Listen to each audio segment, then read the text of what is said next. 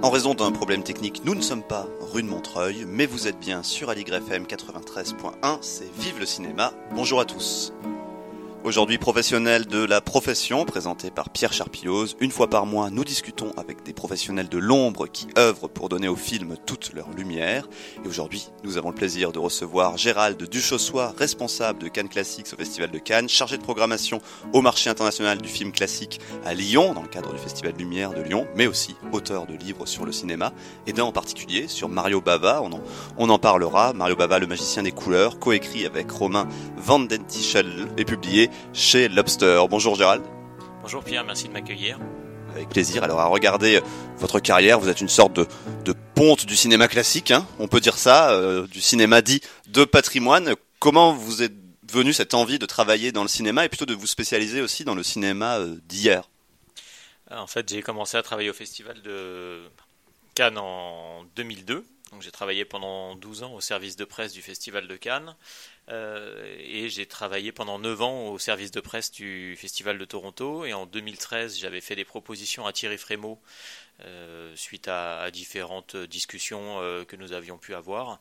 et Thierry avait l'idée de, créer au, sein du Festival Lumière un une entité spéciale, donc le marché, qui accueillerait les professionnels, euh, leur permettrait de, mener euh, des discussions de business, d'avoir des rencontres, des tables rondes, quelque chose d'à la fois informel, très organisé, encadré, et puis aussi très très libre pour que les professionnels puissent s'emparer du marché.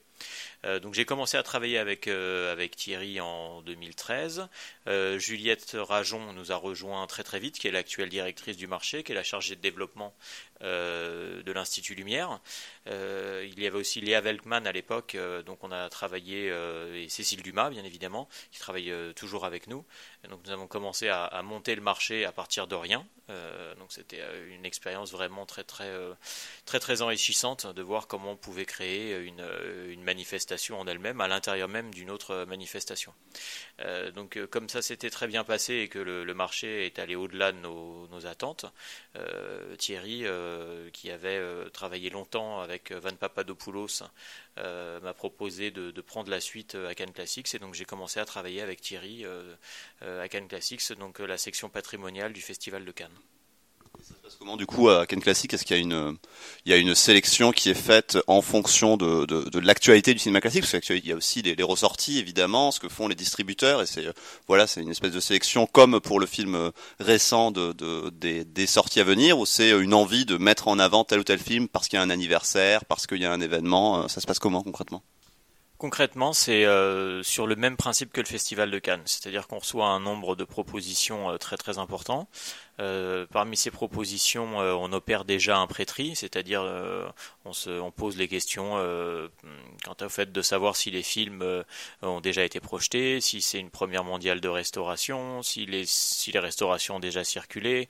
donc ça nous permet de faire un premier tri on arrive à peu près à une centaine de films euh, qui seraient susceptibles d'être sélectionnés et à partir de là, euh, on commence à construire un, programme euh, en fonction de thèmes qui nous sont chers et effectivement basés sur une actualité du patrimoine. Alors on ne travaille pas uniquement avec les distributeurs de patrimoine, on travaille majoritairement avec des cataloguistes, donc les, grandes sociétés qui détiennent les droits des films, le matériel aussi la plupart du temps, beaucoup avec des archives, des cinémathèques les distributeurs euh, un petit peu, euh, surtout avec des, sociétés de, distribution qui sont euh, extrêmement dynamiques, notamment je pense tout de suite à Carlotta, Malavida, l'Arabia, vraiment des distributeurs qui agissent avec une avec sagacité et avec un esprit d'entreprise qui fait qu'ils se rapprochent des distributeurs de films frais.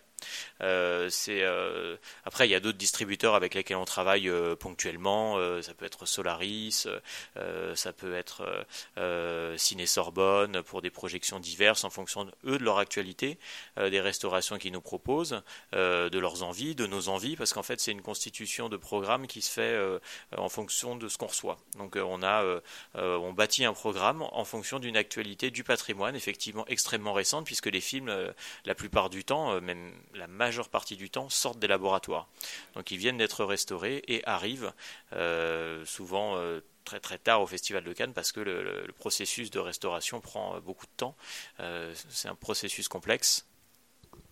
Pardon, on jongle avec un seul micro, donc il y a un petit temps de, de, de, latence, mais je, me, je, voulais juste rebondir sur le, le fait aussi que effectivement les films arrivent très tard. Et il y a des moments où il y a des, de vraies surprises aussi au, festival à Cannes Classique. Il y a des moments, de, des, des grandes projections fortes. Est-ce que vous avez le souvenir comme ça d'un moment très fort? Moi, je pense tout de suite à, à 2001 Lycée de l'espace, qui était présenté par Christopher Nolan dans une super version. Euh, il n'y a pas si longtemps que ça, euh, d'ailleurs. Est-ce qu'il y a des, des moments comme ça de, de, de, grosses projections, de choses un peu événementielles qui ont marqué euh, Cannes Classique? Alors je pense à, Rambo, euh, qu'on a pu montrer au Grand Théâtre Lumière en présence de Sylvester Stallone et de cette masterclass euh, qui a eu lieu euh, en salle de Bussy, donc une salle de 1200 places, et on a laissé à la porte de la salle à peu près 1000 personnes à vue d'œil. Donc effectivement, il y a des événements comme ça qui se rajoutent en surprise Thierry aime beaucoup les surprises. Et puis il y a aussi le fait que les constitutions de programmes euh, arrivent euh, aussi très très tard, les, discussions prennent du temps. Et puis il y a aussi effectivement l'effet de surprise et l'annonce qui va faire que ça sera, ça sera la fête. Il y a toujours cet esprit-là, garder l'esprit ouvert et, permettre d'accueillir des, films même s'ils arrivent tardivement. Donc ça, effectivement, il y, a, cette projection magique d'avoir Sylvester Stallone sur la scène du Grand Théâtre Lumière. Et puis euh, on pense au Festival de Cannes, on pense aussi euh, à l'image pour le film les cinémas frais, donc les films récents à distinguo des cinémas euh, de patrimoine, cinéma classique. D'être sélectionné à Cannes, ça permet aussi d'être d'être mis en avant dans sa carrière au moment d'une sortie. Est-ce que c'est c'est vrai aussi pour des films de, Cannes classique de dire voilà le film était présenté à Cannes classique en 2000, 2020, ça lui ça lui permet d'être mis mis en valeur après au moment de sa sortie nationale? Oui, oui, c'est exactement, euh, c'est exactement ce cas de figure. Euh, je pense à la discussion que j'avais eue avec la Shoshiku, donc qui est l'équivalent de la Gaumont euh, au Japon, qui est le grand studio japonais fondé au tout début de l'histoire du cinéma. et le vendeur, Shayon Komatsu, avec qui nous sommes très souvent en contact, m'avait dit que à partir du moment où un film de la Shoshiku était sélectionné à Cannes Classics, il faisait 20 ventes euh, à l'international, ce qui pour un film de cinéma euh, euh, de patrimoine japonais est énorme, sans même avoir de discussion ou de rendez-vous à Cannes, puisqu'après après, après pardon, ils viennent à Cannes et ont des discussions, font des ventes, mais sur le, fait que la sélection enclenche tant de ventes, j'étais vraiment resté surpris euh, quant à l'impact que, Cannes peut avoir. Donc si on utilise bien effectivement cette sélection à Cannes Classics, on peut euh, mettre en avant euh, cette sélection et, permettre d'assurer des ventes. là, cette année, on a commencé aussi, toujours pour rester sur le Japon, avec Kinuyo Tanaka. Euh, La Lune s'est levée, donc un film euh, euh, de, l'une des deux réalisatrices à l'époque du, cinéma japonais, qui a commencé sa, carrière à Cannes Classics. Donc ça, c'était un film de la Nikatsu, qui est aussi un autre grand studio japonais, et puis soutenu par Carlotta Film en France, un distributeur dont, je vous disais, Pierre, qu'il assure une dynamique qui est similaire à, celle des, films frais. On est le 18 octobre, on est le lendemain, quoi, on peut dire, du festival euh, Lumière et, et, à quelques jours de la fin du marché international euh, du film euh, classique. ce marché, ça s'est bien passé cette année. Vous êtes plutôt satisfait. Il y a eu de, bons échanges, il y a eu une bonne participation. Est-ce qu'on peut faire quelques mots de bilan, Gérald Duchossois Effectivement, le marché est revenu à son niveau de 2019, où on avait euh, euh, une augmentation euh, assez significative du nombre d'accrédités. Pour nous, c'est vraiment la clé. D'une part, effectivement, savoir combien de, participants seront présents. L'idée du marché, c'est vraiment d'avoir un marché physique. Alors, il y a une partie online maintenant qui a été développée suite au problème de l'an dernier, et donc on peut suivre toutes les conférences par Zoom, en direct ou en différé. C'est extrêmement pratique pour international, extrêmement pratique pour les accrédités aussi, qui pendant le marché euh, font bon nombre de rendez-vous, donc euh, peuvent euh, au sortir du marché revoir certaines tables rondes s'ils le souhaitent, puisqu'on est toujours sur l'actualité du patrimoine et ces tables rondes reflètent cette actualité du patrimoine. donc il y a cette, cette idée-là. donc quand je vous disais qu'on est revenu au niveau de, de 2019, on, doit à peu près avoir 430 accrédités de 16 ou 18 pays représentés. Ce qui pour le patrimoine est assez conséquent puisque c'est un marché de niche. Euh, il ne faut pas se leurrer, on n'aura jamais 30 000 participants au marché international du film classique. Mais déjà, si on pouvait tripler le marché dans les années à venir, passer de... là, on est à 430 accrédités cette année, ce qui est, ce qui est assez conséquent. si on pouvait arriver à 1200, 1500, je pense qu'on aurait une énorme partie de la chaîne de, du marché du film classique international. C'est vrai, quand on regarde le programme du, euh, du, MFC, du marché international du film classique, il y a effectivement beaucoup de, tables rondes qui donnent un peu le, le là de, l'actualité du cinéma classique, mais est-ce que c'est aussi concrètement un marché, c'est-à-dire que c'est un endroit où il y a des acheteurs qui, euh, qui achètent des films et des vendeurs qui ont un catalogue à vendre? Est-ce qu'il y a des, des, échanges commerciaux qui ont lieu à ce moment-là? Des vendeurs, il y en a énormément, hein, puisqu'on a la présence de tous les cataloguistes. Euh, tous les cataloguistes en tout cas français, puis après il y a les étrangers aussi qui viennent en nombre, parce que le but effectivement c'est de vendre euh, les films qu'ils ont euh, au catalogue. Donc à ce niveau-là, on a une grosse grosse partie de, cataloguistes vraiment très très très actifs. Les, acheteurs, comme dans tout marché, c'est le plus dur à faire venir puisque les, ils ont le, détiennent les, clés euh, financières euh, via cet acte d'achat qu'ils vont pouvoir mener, ces négociations, ces discussions et l'acte d'achat. Euh, donc ça, c'est on, on, a des acheteurs, mais c'est beaucoup plus difficile à faire venir. Donc ça, c'est notre grand notre grand combat, j'allais dire, mais euh, oui, oui, c'est ça. Depuis, euh, depuis le début du marché, c'est effectivement de pouvoir capter euh, les acheteurs du, cinéma mondial, que ce soit les plateformes, les chaînes de télévision, les acheteurs pour la salle, tous les acteurs de la chaîne, en fait, quels qu'ils soient, sont les bienvenus au marché. donc vraiment, notre but, c'est de les faire venir. donc il y a, cette, il y a cet aspect-là, effectivement. Et puis après, Pierre, vous me demandiez si non, mais c'était ça, effectivement, s'il y a un aspect euh, marché, voilà, c'était parfait, vous avez parfaitement répondu euh, à la question, mais peut-être. Non, non, vous souhaitiez. Euh, oui, pardon. Il y a effectivement cet aspect marché achat, et puis aussi il y a beaucoup d'annonces, voilà, qui ont été faites pendant le marché. C'était la deuxième partie en fait de, ma réponse. Il y a d'une part ces, acheteurs vraiment à faire venir en plus grand nombre euh, et, cette lutte vraiment qui se, poursuit, et aussi les annonces qui se, multiplient au marché.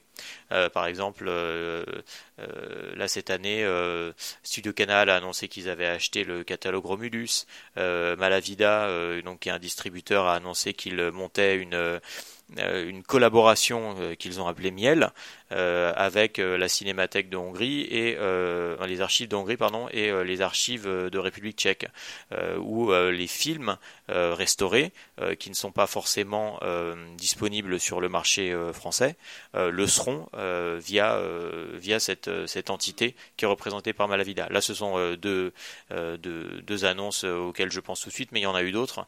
Donc il y a aussi cet aspect-là, c'est-à-dire que les professionnels gardent aussi des annonces pour le marché ou concluent des actes d'achat pendant le pendant le marché effectivement, à l'instar du, marché du, film de Cannes euh, ou, euh, euh, du marché de, Santa Monica ou de des grands marchés de cinéma, c'est le lieu de, des synergies, des rencontres. C'est c'est pour créer vraiment aussi que les gens se, rencontrent et se voient vraiment et ne font pas uniquement qu'échanger par mail. Et puis pour poursuivre cette comparaison, effectivement, on parlait de, de Cannes classique. L'autre grand événement du cinéma classique, c'est effectivement le Festival Lumière et la programmation du Festival Lumière qui elle aussi reflète l'actualité du cinéma classique. Est-ce que les négociations qui ont lieu au moment du MIFC, est-ce qu'en quelque sorte ça va préfigurer euh, ce qu'on va avoir en programmation euh, au Festival Lumière quelques années plus tard? Enfin, est-ce qu'il y a des, liens? Est-ce que ces deux événements qui ont lieu en même temps, qui sont évidemment similaires par le sujet, euh, le cinéma classique, mais qui finalement sont très séparés, ou est-ce qu'il y a des liens vraiment de programmation entre les deux, ou des, des conséquences en quelque sorte de ce qui peut se passer au MIFC qu'on voit au Festival Lumière? Alors je pense tout de suite à un exemple concret, c'est Pandora, un film qui avait été euh, qui a été acheté par Carlotta euh, auprès de Cohen Media, qui était aussi avec l'aide d'OCS, un film qui était passé au Festival Lumière et dont l'achat a été conclu au moment du Festival Lumière. Donc effectivement, il y a certaines passerelles qui se concluent comme ça et notre but, notre but, que ce soit au marché pour la partie business et au festival, qui souhaite vraiment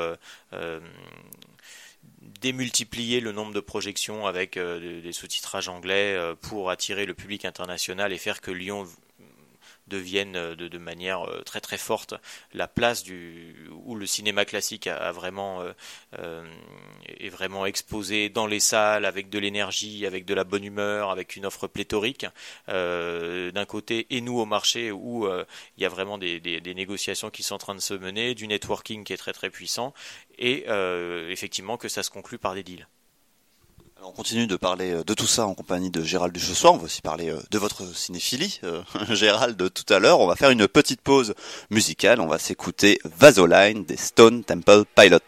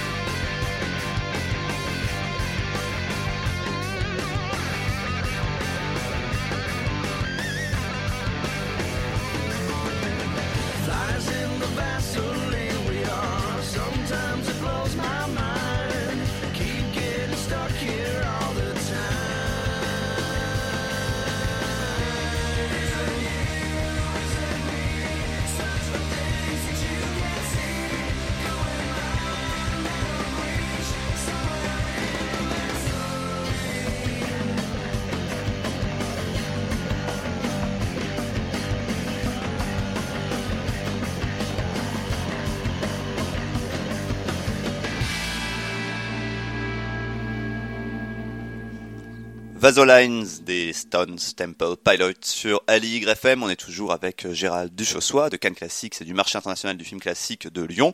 Vasolines, c'est un choix de Gérald Duchossois. Pourquoi, pourquoi ce choix musical? Alors c'est un groupe qui fait partie de ma jeunesse pour le coup, parce que euh, ils ont commencé en fait quand j'étais au lycée. Euh, ils ont explosé à la fin des fin des années 80, début des années 90, plus exactement 92. et donc on on avait à l'époque toute l'explosion du grunge avec Pearl Jam, euh, avec euh, Soundgarden, avec les Melvins, évidemment avec Nirvana. Stone Temple Pilots venait de Los Angeles, donc c'était un groupe qui était un petit peu différent en termes de, sonorité, en termes de provenance. Ils étaient moins imprégnés de la pluie euh, et du climat assez euh, assez humide de, Seattle, donc c'était une musique un petit peu différente et ils en ont beaucoup bavé parce qu'ils avaient, euh, ils avaient cette, euh, ils venaient pas exactement du même endroit, donc c'était pas exactement la même clique et aux États-Unis ça, ça passait pas bien. En Europe c'était un peu différent, ils étaient complètement inconnus. quand je les ai vus en concert en 94, il y avait que les étrangers dans la salle, des Néerlandais, des Espagnols, des Allemands, donc c'était, c'était vraiment un groupe qui était typiquement américain. Vraiment, en gros, c'est le groupe de ma vie. C'est, c'est la musique qui vraiment me, me, me euh, me m'émeut au dernier degré. Donc euh, j'ai eu l'impression de grandir avec eux. Et c'est un groupe qui est aussi qui a, pas beaucoup de liens avec le cinéma pour le coup.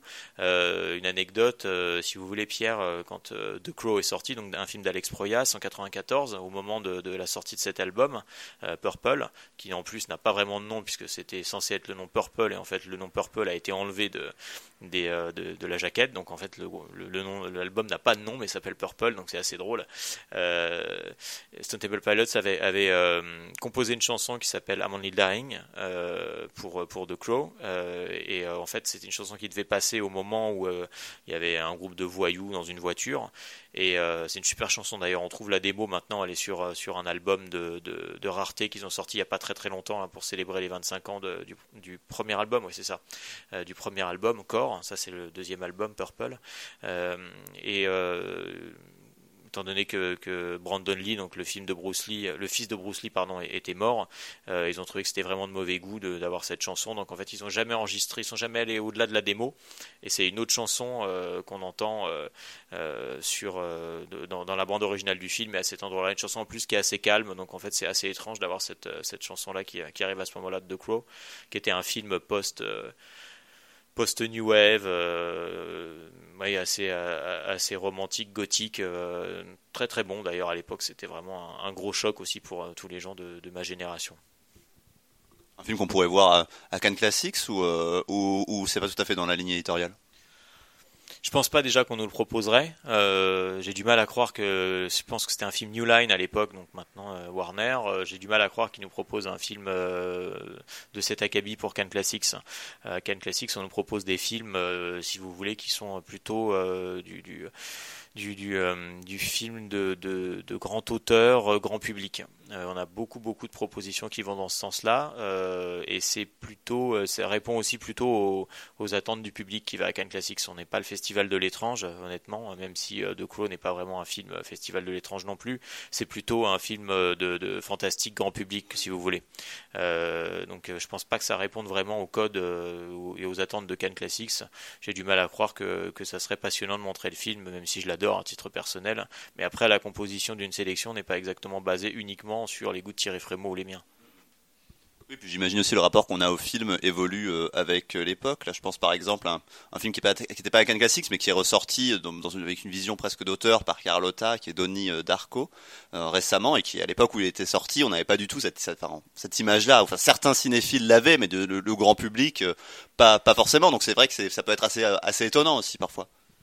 Alors, je me rappelle très bien avoir vu euh, Denis Darko à sa sortie et d'avoir été bluffé euh, par, le, par, la qualité, euh, les plans, la musique des années 80 qui arrivait. C'était génial, vraiment. C'était un choc. Et puis d'avoir cette. J'adore les films fantastiques. Je suis un grand fan de films de genre. Et je me souviens que Denis Darko rencontrait à la fois tout cet aspect cinéma d'auteur, euh, toute la nostalgie euh, que pouvaient avoir euh, certaines personnes pour les années 80, ce qui n'est pas mon cas. Je suis pas du tout quelqu'un de nostalgique, donc ça c'est pas ça qui me touche véritablement. C'est plutôt d'avoir grandi avec tout ça. Et encore, c'est une vision américaine qui est pas exactement la même que la nôtre en France ou en Europe. Donc ça, c'est vraiment intéressant.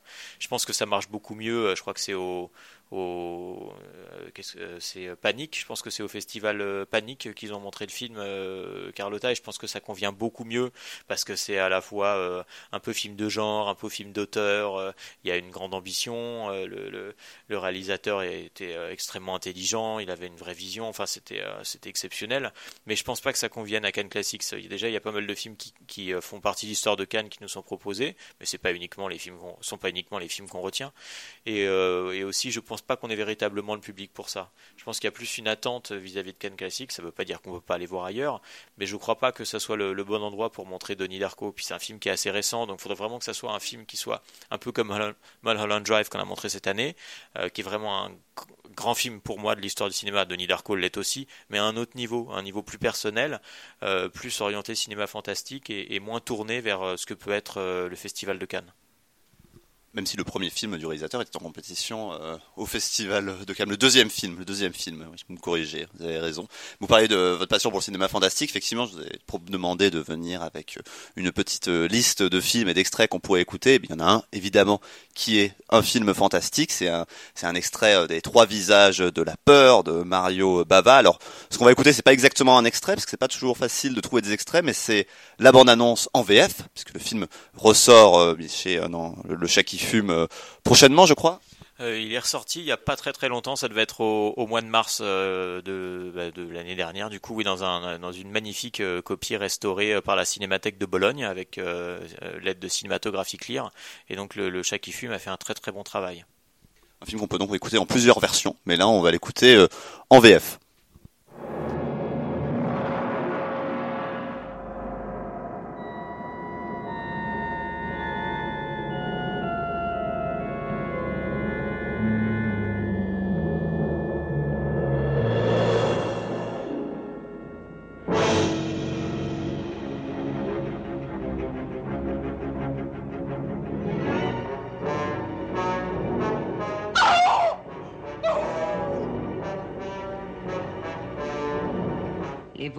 Sont des cadavres assoiffés de sang. Le sang de ceux qu'ils ont aimés de leur vivant. Un extrait donc de la bande-annonce d'époque, 1963, des trois visages de la peur de Mario Bava. En quelques mots, c'est quoi euh, ce film, Les trois visages de la peur, Gérald Duchossois c'est un film à sketch, euh, fantastique comme faisaient beaucoup euh, les Italiens à cette époque. Les Français aussi ont fait beaucoup de films à sketch, hein, mais euh, c'était dans, la tradition du cinéma populaire italien de faire que on, réunisse différents réalisateurs ou différents auteurs et différents auteurs parfois. Enfin, c'était des films qui faisaient, qui alimentaient la, machine de, de, Cinecittà et qui vraiment permettaient de, faire tourner les techniciens, d'habiter les studios, habiter dans tous les sens du terme. Parce que chez Mario Bava, il y a une grande, grande connaissance du cinéma et une, une envie véritablement de, d'être dans un univers euh, typiquement cinéma. Euh, les, trois visages de la peur vraiment euh, jouent sur, jouent sur, sur l'angoisse, à la fois gothique, à la fois incestueuse. On, peut aller, on peut aller jusque là. Il y a aussi la peur de, la maternité. Y ça ressemble un peu à Cimetière par certains côtés de, Stephen King. Il y a eu un remake il n'y a pas longtemps qui était pas mal d'ailleurs. Donc il y a, y a une, large palette d'émotions. Il y a beaucoup d'angoisse hein, avec la goutte d'eau. Euh, il, y a, tout, un aspect euh, colorimétrique exceptionnel dans le film. Vraiment, ça, concentre pas mal d'obsessions de, Mario Bava et on est dans un fantastique, euh, oui, à la fois gothique et puis aussi qui va donner le ton de ce que va être le cinéma fantastique des années 60 à l'italienne. Ce qui vous plaît justement, c'est tout ça, ce qui vous plaît tellement chez Mario Bava au point de, lui avoir consacré euh, un livre, on rappelle avec euh, Romain Van aux, éditions euh, Lobster, c'est c'est quoi? C'est assez amusant parce que c'est vrai quand on pense à Cannes Classics, on pense pas forcément à Mario Bava et à ce cinéma-là. Alors qu'est-ce qui qu'est-ce qui qu'est-ce qui vous intéressait pour à ce point-là, j'ai envie de dire? Ah, il y a énormément de choses qui, qui, m'intéressent en termes de, de, enfin, en ce qui concerne le cinéma. Romain, c'est pareil, qui est un très très grand cinéphile, peut-être bien plus grand que moi. Euh, euh, il y a une euh, il y avait une volonté de, de, redécouverte de, Mario Bava. En fait, moi, j'ai rencontré Mario Bava, rencontré Mario Bava, j'ai oui, rencontrer l'œuvre de Mario Bava avec Romain. Donc effectivement, il y avait cette envie de, notre, de, liée à toutes nos discussions, de, pouvoir écrire un livre sur Mario Bava. Et on s'était dit que là, si on devait jamais, si on devait un jour écrire un livre sur Mario Bava dans notre vie, euh, enfin écrire un livre sur le cinéma dans notre vie, ça serait sur Mario Bava. Euh, et on a eu cette idée euh, qui nous est vraiment restée euh, chevillée au corps pendant de nombreuses années.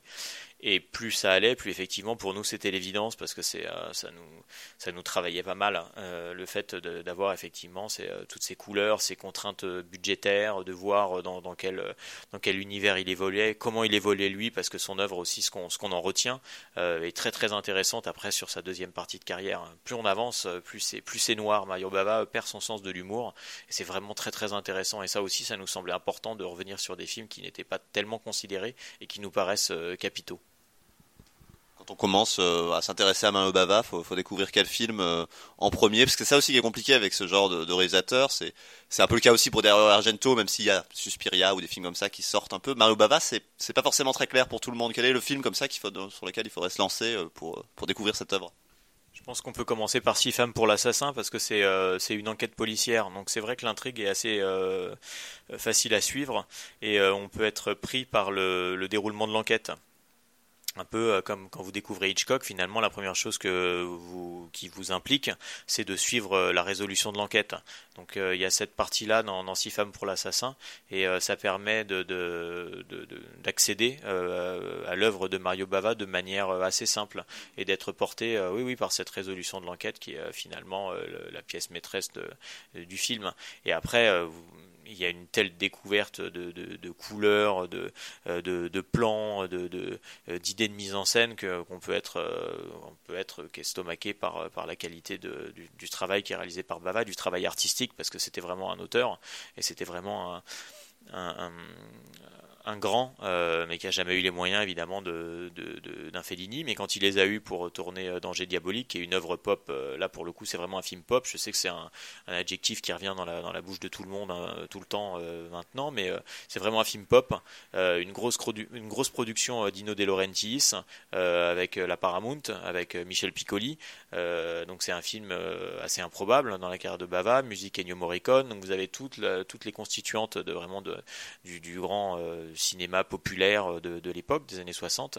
Et à côté de ça, Bava a fini le film plus tôt et avec une, euh, un budget moindre par rapport à ce qui était prévu. Donc c'était vraiment un réalisateur qui voulait maîtriser euh, tout ce qu'il faisait de, A jusqu'à Z et, euh, et de ne pas être contraint par la production, mais uniquement contraint par le fait de ne pas avoir assez d'argent pour faire ce qu'il voulait faire il dépense moins que ce qui est prévu, quoi. C'est un peu l'anti-chimino euh, là-dessus.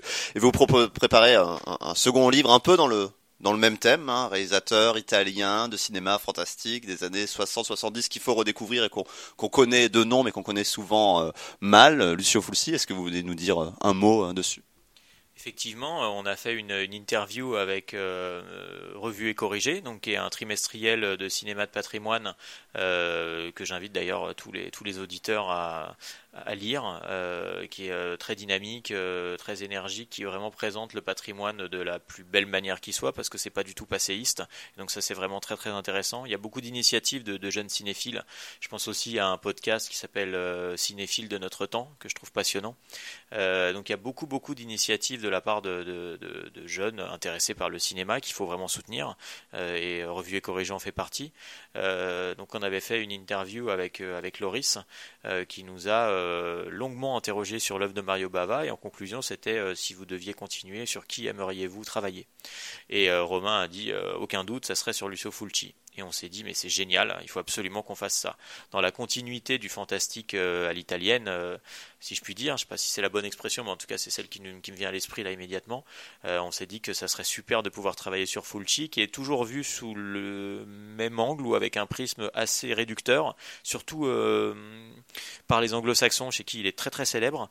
Euh, et il y a sûrement beaucoup plus de choses à faire et à raconter vis-à-vis de son œuvre, de sa noirceur et aussi de tout ce qui est de toute la de, de l'ensemble de sa carrière qui est extrêmement vaste et qui couvre un large spectre de, l'histoire du cinéma italien à nouveau, un peu comme chez Mario Bava, mais là c'est encore plus développé et, euh, et lui aussi un grand technicien. Enfin, on pourra en parler très très longtemps. Là, à l'heure actuelle, on travaille dessus.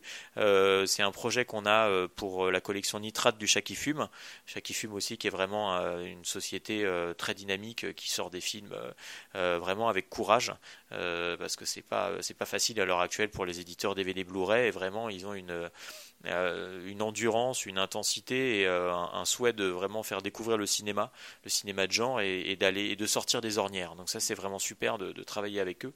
Euh, et, donc on a cette envie enfin on a cette envie, on travaille sur ce livre qui sortirait je pense en, en 2023. Donc on a encore un peu de temps et comme on a beaucoup de comme on cherche toujours avec Romain, je ne dis pas qu'on réinvente la poudre, mais on se casse beaucoup la tête pour essayer de, sortir de ce qui a déjà été dit. Euh, évidemment, j'imagine qu'on répétera des choses qui ont déjà été dites. Euh, on n'a pas, nous ne sommes pas des génies qui allons recréer tout ce qui a été écrit ou pensé à propos de Lucio Fulci, mais vraiment on cherche pour aller dans d'autres voies qui n'ont pas encore été beaucoup explorées. Et donc il y avait vraiment cette, envie d'aller d'aller vers le de continuer dans l'optique du cinéma italien. On a d'autres projets qui sont aussi liés au cinéma italien, mais pas uniquement, puisque Romain est prof d'anglais et moi j'ai fait j'ai fait des études d'anglais. Je suis amoureux des États-Unis, donc on a aussi beaucoup d'idées par rapport au cinéma américain. Ça s'accompagnerait euh, d'une d'une ressortie euh, de film, comme c'est le chat qui fume qui euh, édite. Est-ce qu'il y a un projet ou c'est peut-être un peu tôt pour pour en parler? Il est effectivement un peu tôt pour en parler, mais on travaille dessus avec Stéphane Bouillet pour effectivement créer un événement autour de, de Lusso Fulci. Mais je pense qu'on aura le temps d'en reparler d'ici là tout cas, on a hâte de, découvrir ou de redécouvrir ces films. On va faire une nouvelle euh, petite pause euh, voilà, de musique. On va s'écouter un peu de Bossa Nova, Aguas de Marceau, d'Elis Regina et Tom Jobin. On se retrouve euh, juste après.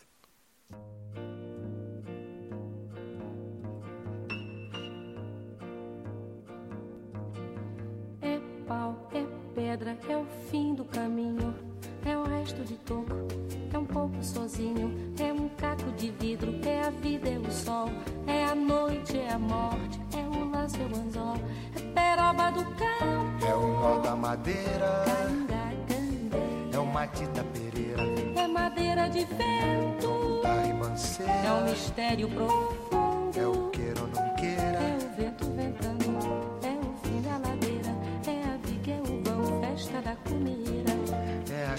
chovendo, é conversa ribeira das águas de março. É o fim da canseira. É o pé, é o chão. É a mastradeira. Passarinho na mão. Pedra de atiradeira.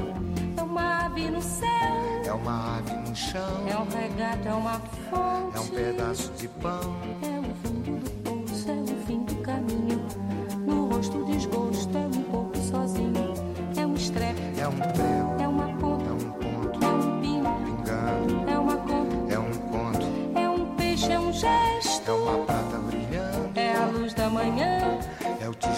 chegando. É a lenha, é o dia.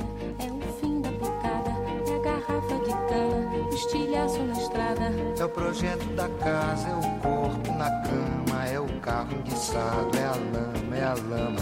É um passo. É uma ponte. É um sapo. É uma rã. É um resto de mato. Na luz da manhã. São as águas de março fechando o verão. É a promessa de vida no teu coração.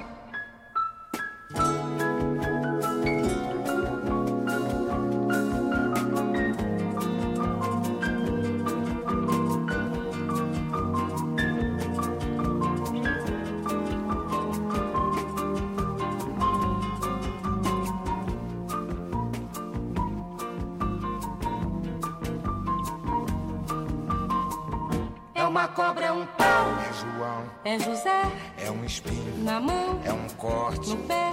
São as águas de março fechando o verão. É a promessa de vida no teu coração. É pau, é pedra, é o fim. do caminho. É um resto. De topo, é um pouco. Sozinho. Uma ponte. É um sapo, é uma rã. É um belo horizonte. É uma febre terçã. São as águas de março fechando o verão. É a promessa de vida no teu coração. Pau, pedra, inho, peixe, coco, oco, vinho, acre, hidro, ida, ó, oite, horte, aço, sol. São as águas de março fechando o verão promessa de vida no teu coração. Panaba, Badi Baziza, Zazaziza, Azanamienha, Anabebe.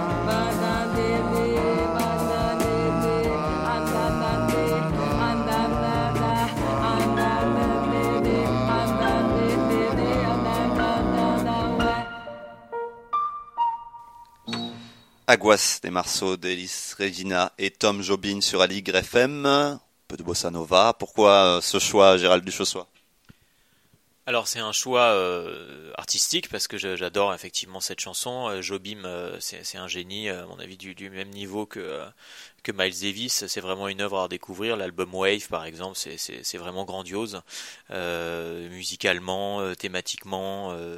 Euh, les mélodies sont géniales. Enfin, c'est vraiment euh, un niveau exceptionnel. Je pense que là, on touche vraiment à la grâce. Pour moi, cette chanson, on est proche. Et euh, ça me fait penser à tout à, l'atmosphère politique qu'il y a au Brésil en ce moment, avec la cinémathèque qui empêchée de travailler, le fait que le, cette, cet incendie qui a brûlé une partie de leurs archives, euh, Globert Rocha, par exemple, ils ont perdu 30% de ses correspondances. Enfin, c'est un exemple parmi tant d'autres, mais ce qui se passe au Brésil euh, politiquement, socialement, euh, est catastrophique pour la vie du pays et culturellement, c'est encore pire que tout. Et le cinéma est vraiment broyé euh, par le par la politique et euh, je pense que c'est vraiment important de, pouvoir réaffirmer l'amour qu'on a pour le Brésil, l'amour qu'on a pour, euh, son cinéma et, et, sa musique et ça me semblait vraiment capital là puisque vous me donniez le, choix euh, parmi quelques chansons de, pouvoir passer cette chanson de, de Joby mais d'avoir une pensée très très forte pour le Brésil et j'espère qu'on pourra à l'avenir repasser plus de films brésiliens un peu partout et qu'on aura à nouveau la découverte du cinéma nouveau notamment mais de bien d'autres œuvres le cinéma brésilien à la fois très riche dans son histoire, mais même aussi euh, très riche aujourd'hui avec des réalisateurs très très importants, ce qui m'emmène une transition euh, plus ou moins fluide sur le cinéma contemporain, parce que dans la liste des films que vous nous avez proposé, euh, Gérald Duchossois, il y avait effectivement des films classiques, mais il y avait aussi beaucoup de films contemporains ou de films assez récents. Je pense notamment à First Man de Damien Chazelle, pourquoi est-ce que choisir euh, First Man? On se souvient de la musique euh, très très euh, très très marquante à ce moment-là. Le film n'a pas pourtant pas eu l'Oscar de la meilleure musique, mais pourtant la scène d'alunissage dans First Man qui raconte donc l'histoire de, de Neil Armstrong, du premier homme sur la lune, est une scène marquante, hein, une très belle scène de cinéma. Pourquoi pourquoi ce choix? Alors tout d'abord, il y a effectivement le fait que le, cinéma euh, classique, le cinéma de patrimoine, pour moi, dialogue vraiment avec euh, le, cinéma actuel. Je pense que les réalisateurs euh, actuels qui sont imprégnés de, cinéma classique, de, de, grands classiques ou de films peut-être moins classiques, mais en tout cas qui ont une connaissance de l'histoire du cinéma, apportent une richesse qui n'est pas forcément dommageable. C'est-à-dire que par là, je, comprends que ça soit très très important d'être ancré dans son époque, euh, de, voilà, de sentir la rue, de sentir les thèmes, de sentir euh, euh, la politique, de, de, sentir le, le, la culture visuelle qu'on peut avoir à l'heure actuelle, de vouloir la casser, de vouloir aller au-delà. Je pense que c'est très important et c'est très bien, mais vraiment ça fait plaisir quand on a des réalisateurs comme Damien Chazelle qui se replonge dans le 16 mm, qui se replonge dans l'histoire de l'Amérique, qui nous qui nous fait découvrir une histoire intime euh, dans First Man euh, via la grande histoire et via une histoire qui nous a tous touchés. Euh, alors moi j'étais pas né évidemment à l'époque de, de, cet alunissage, mais en tout cas c'est quelque chose qui est très très fort pour nous dans notre inconscient collectif occidental et puis probablement mondial aussi. Et le, film est, est, superbe. Je trouve qu'il y a une richesse thématique, visuelle, politique, sociologique totalement bluffante. Moi j'adore Ryan Gosling. je trouve aussi qu'il dégage quelque chose. Moi j'adore les stars au cinéma. Je, suis vraiment euh, admiratif de ce, que peuvent dégager certaines personnes, euh, de, la façon dont ils sont captés par la lumière, par la pellicule, par le numérique maintenant aussi. Euh, mais vraiment, je suis estomaqué par la, qualité du, montage, de la musique, du son chez, chez Chazelle et notamment dans ce film-là que que je considère vraiment comme un des plus grands films que j'ai vu ces dernières années. Euh, toute la relation euh, du père à sa fille, c'est superbe. Vraiment arriver à terminer un film euh, comme ça, de cette manière, avec le couple qui, qui aussi euh, reprend vie euh, malgré euh, la perte de leur fille. vraiment, je trouve ça magnifique. C'est très très beau, très très sobre. et ça m'amène aussi à vous parler de, Sans un bruit pour faire une transition vraiment sur la perte de l'enfant et la relation père-fille que je trouve exceptionnelle. C'est un film de, John Krasinski qui est un, acteur qui est plutôt dans, la, comédie puisqu'on l'a connu dans la version de The Office version US. vraiment, j'aurais jamais cru qu'il fasse un des films un de mes films fantastiques préférés de ces dernières années. Le 2 est exceptionnel aussi, vraiment, je trouve que c'est très très fort. Euh, Emily Blunt est vraiment une super actrice. Euh, c'est très très bien réalisé de manière euh, classique, mais vraiment dans le bon sens du terme. On sent qu'il connaît bien Sidney Lumet, on sent qu'il aime John Frankenheimer, on sent qu'il y a toute cette cette, cette grande connaissance du cinéma populaire intelligent américain des années 60-70. Et ça, c'est vraiment un grand plaisir. Et il y, a, tout l'attachement qu'il peut y avoir avec la, scène. Bon, je vais, spoiler, mais c'est pas grave. Le film a déjà quelques années, donc la scène où il va mourir et où il fait signe à sa fille qu'il faut se taire parce que c'est ça va être sa fin à lui euh, avec euh, ce monstre qui est, vraiment très très bien fait et très très impressionnant euh, qui arrive sur grand écran mais c'est vraiment un déchirement total pour moi. J'ai envie de pleurer quand je vois ça. Je trouve que c'est génial d'arriver à faire des scènes qui soit aussi euh, poignante, euh, avec du cœur, comme le disent des producteurs américains. Mais euh, là, pour le coup, c'est vrai. C'est-à-dire que c'est pas uniquement ce cœur sucré qu'on essaye de nous vendre parfois avec des bons sentiments, uniquement pour des bons sentiments. Là, vraiment, on parle à l'âme. et je trouve ça très très fort. Et Damien Chazelle, pour moi, c'est ça dans First Man. Il parle à notre âme.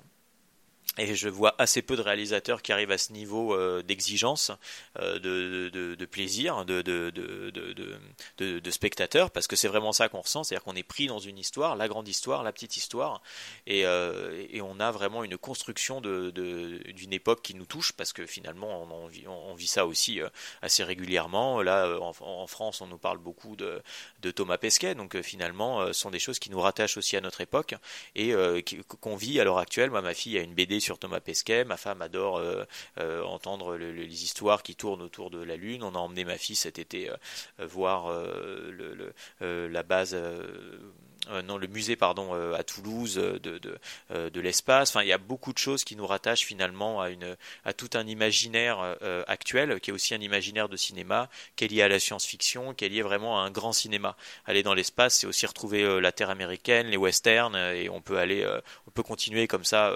longtemps sur la découverte des territoires et vraiment de, de ces grands de ces grands espaces qui au cinéma sont probablement la plus belle chose qu'on ait vue quand on découvre John Ford et qu'on voit les grands espaces américains, qu'on voit l'Utah euh, et quand on y va, alors là, c'est encore plus exceptionnel. je pense aussi à Rencontre du troisième type, et quand on va à Devil's Tower et qu'on voit ça pour la première fois de sa vie, c'est magique.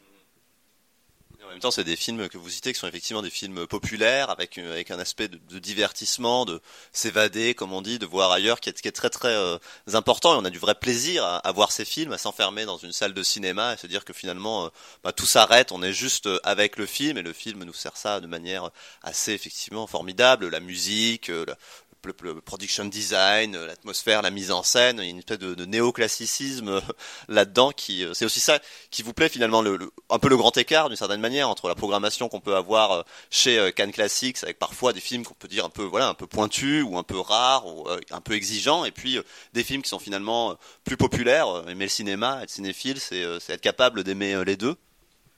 Oui, d'aimer tout type de cinéma. Et puis il y a toujours cette idée de voyage, je trouve, euh, qui, euh, qui rejoint bien euh, cette, cette, cette, passion pour le cinéma. quand on montre des films du Sri Lanka, quand on montre des films lettons, vraiment, on a l'impression, ou, ou, libanais, je pense au premier film de l'histoire du cinéma libanais, un film de 1956 qu'on avait montré il y a quelques années pour le, le 70e anniversaire. Je trouve qu'il y a toujours cette, cette idée de voyage et de se replonger dans une époque et de découvrir des, des des choses, euh, des thèmes, euh, des musiques euh, qu'on n'avait pas forcément découvertes à l'époque ou qui n'ont pas irrigué la culture actuelle. Et ça, je trouve ça passionnant d'avoir cette, cette, toujours cette curiosité pour, pour le, cinéma du passé ou le cinéma actuel. Et je pense que ça, ça s'arrête jamais. donc effectivement, le grand écart, au contraire, il est le bienvenu. Ce qui est génial avec, avec les gens de, de ma génération, c'est que c'est ce que disait Manuel Chiche quand on avait organisé une, une table ronde il y a quelques années, qu'il avait pris la parole, c'est que grâce à Starfix, on avait pu euh, effectivement casser ce moule. Moi, je viens de là, je viens de la critique de cinéma. J'étais pas critique moi-même, mais pour moi, elle est beaucoup basée sur sur l'écriture, cette découverte du cinéma. Et, Starfix, pour moi, était vraiment dans cette optique-là. Mad Movies aussi, mais dans une moindre mesure. Et vraiment, Starfix a, construit mon, imaginaire à la fois d'amateur de, de, cinéma et puis aussi d'appréciation de l'œuvre cinématographique, qui est aussi qui vient aussi de, mon éducation et de ce que j'ai découvert euh, grâce à mon père euh, qui euh, adorait tout nouvel Hollywood, qui n'était pas pourtant, qui était plutôt quelqu'un de conservateur, mais qui était très très attiré par tout ce cinéma finalement qui, qui cassait pas mal de règles et qui, qui nous donnait envie d'aller vers plus de liberté. je pense à Easy Rider par exemple, je pense au lauréat, toujours avec cette idée malgré tout qu'on va, on a une déception qui pointe ou qui est, ou qui est manifeste dans le cas d'Easy Rider par exemple mais toujours cette idée de, découverte, de voyage, qui est aussi liée à, est aussi liée à mon amour pour pour le territoire américain l'envie de voir des films, c'est la promesse aussi de plein euh, de euh, futures euh, découvertes. Je pense que ça fait une très belle conclusion. Merci beaucoup Gérald Duchossois d'être venu nous rendre visite à l'YFM. Professionnel de la profession dans Vive le cinéma, c'est donc fini pour aujourd'hui. La semaine prochaine, vous retrouverez Marie Blanquet et Morgane Leroy avec Film et moi. Et de mon côté, je vous donne rendez-vous dans quatre semaines. Et puis on se quitte avec un peu d'Ennio Morricone, voilà, ça fait euh, jamais de mal. Un choix de Gérald Duchossois qui a peut-être envie de, commenter. Alors pourquoi, pourquoi ce choix en particulier? Parce que c'est pas un Ennio Morricone euh, le plus connu c'est aussi parce que euh, on apprécie beaucoup avec euh, Romain, donc euh, qui est fan de musique tout comme moi, cette période de, Morricone qui est, très très trouble et qui s'applique bien au cinéma de genre tel qu'on l'aime, et aussi pour souligner le fait que désormais il y a un ciné-club lié à Ennio Morricone qui a lieu une fois par mois, organisé par Marc Ollery de Los Film et le Max Linder, et on ira le 12 décembre présenter Le Venin de la peur de Lucio Fulci avec une musique totalement exceptionnel, mais vraiment d'une d'une force euh, euh, totalement euh, bah, subjugante hein, et qui vraiment donne envie d'être porté par l'œuvre de Fulci. On prend bien note. Alors c'est pas cette musique qu'on va découvrir ce soir, mais malgré tout, c'est une musique. on la, on la découvrira donc le 12 novembre au Max Linder. Le 12 décembre. 12 décembre. effectivement, c'était pour, euh, pour ne pas faire uniquement de la promo euh, que j'avais souhaité, euh, Pierre, que, que l'on puisse écouter une autre musique que, que, celle du Venin de la Peur. Cette autre musique, c'est donc celle d'un film, d'un thriller italien aussi, avec Kirk Douglas, de Michele Lupo, un homme à respecter. Et l'homme à respecter, il est en face de moi, Gérald Duchossois. Merci beaucoup. Bonne semaine à tous. À dans un mois.